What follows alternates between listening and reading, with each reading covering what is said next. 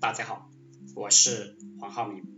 今天跟大家聊的话题是：情商高的人善于倾听别人，给别人说话的机会，而不是只顾自己说个痛快。情商关系着我们每个人的幸福。你为什么招人讨厌？别人为什么不喜欢你？我交往了一个女朋友，她很漂亮，但是我就是不太喜欢她，因为。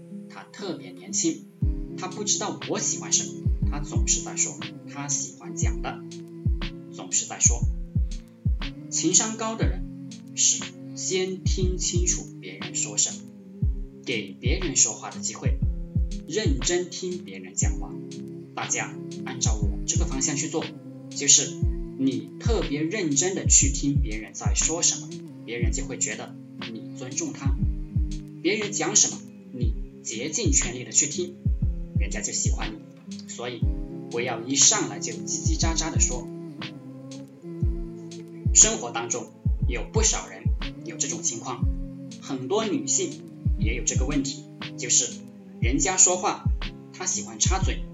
凡是人家说话喜欢插嘴的人，都是情商低的人。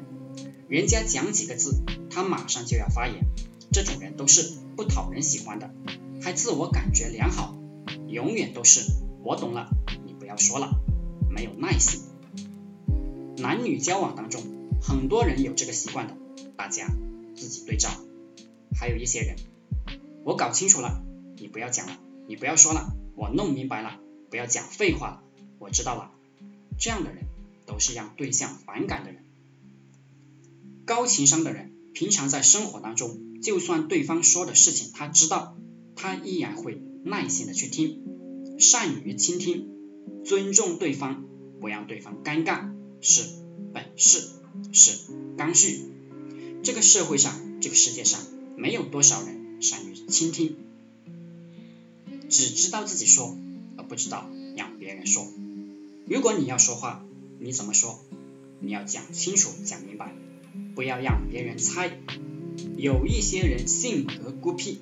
很多宅男宅女、单亲家庭的、喜欢玩游戏的人有这样一个缺陷，还有一些搞技术工作的有这样一个缺陷，就是独处惯了，性格孤僻，说话说不清楚，表达不明白，自己也不知道自己要表达什么，说几句就不愿意说了，人家也猜不到你想干啥，沟通能力极其弱，这也是情商低的表现。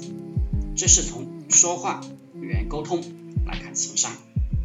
好了，今天就和大家分享到这里，祝大家发财。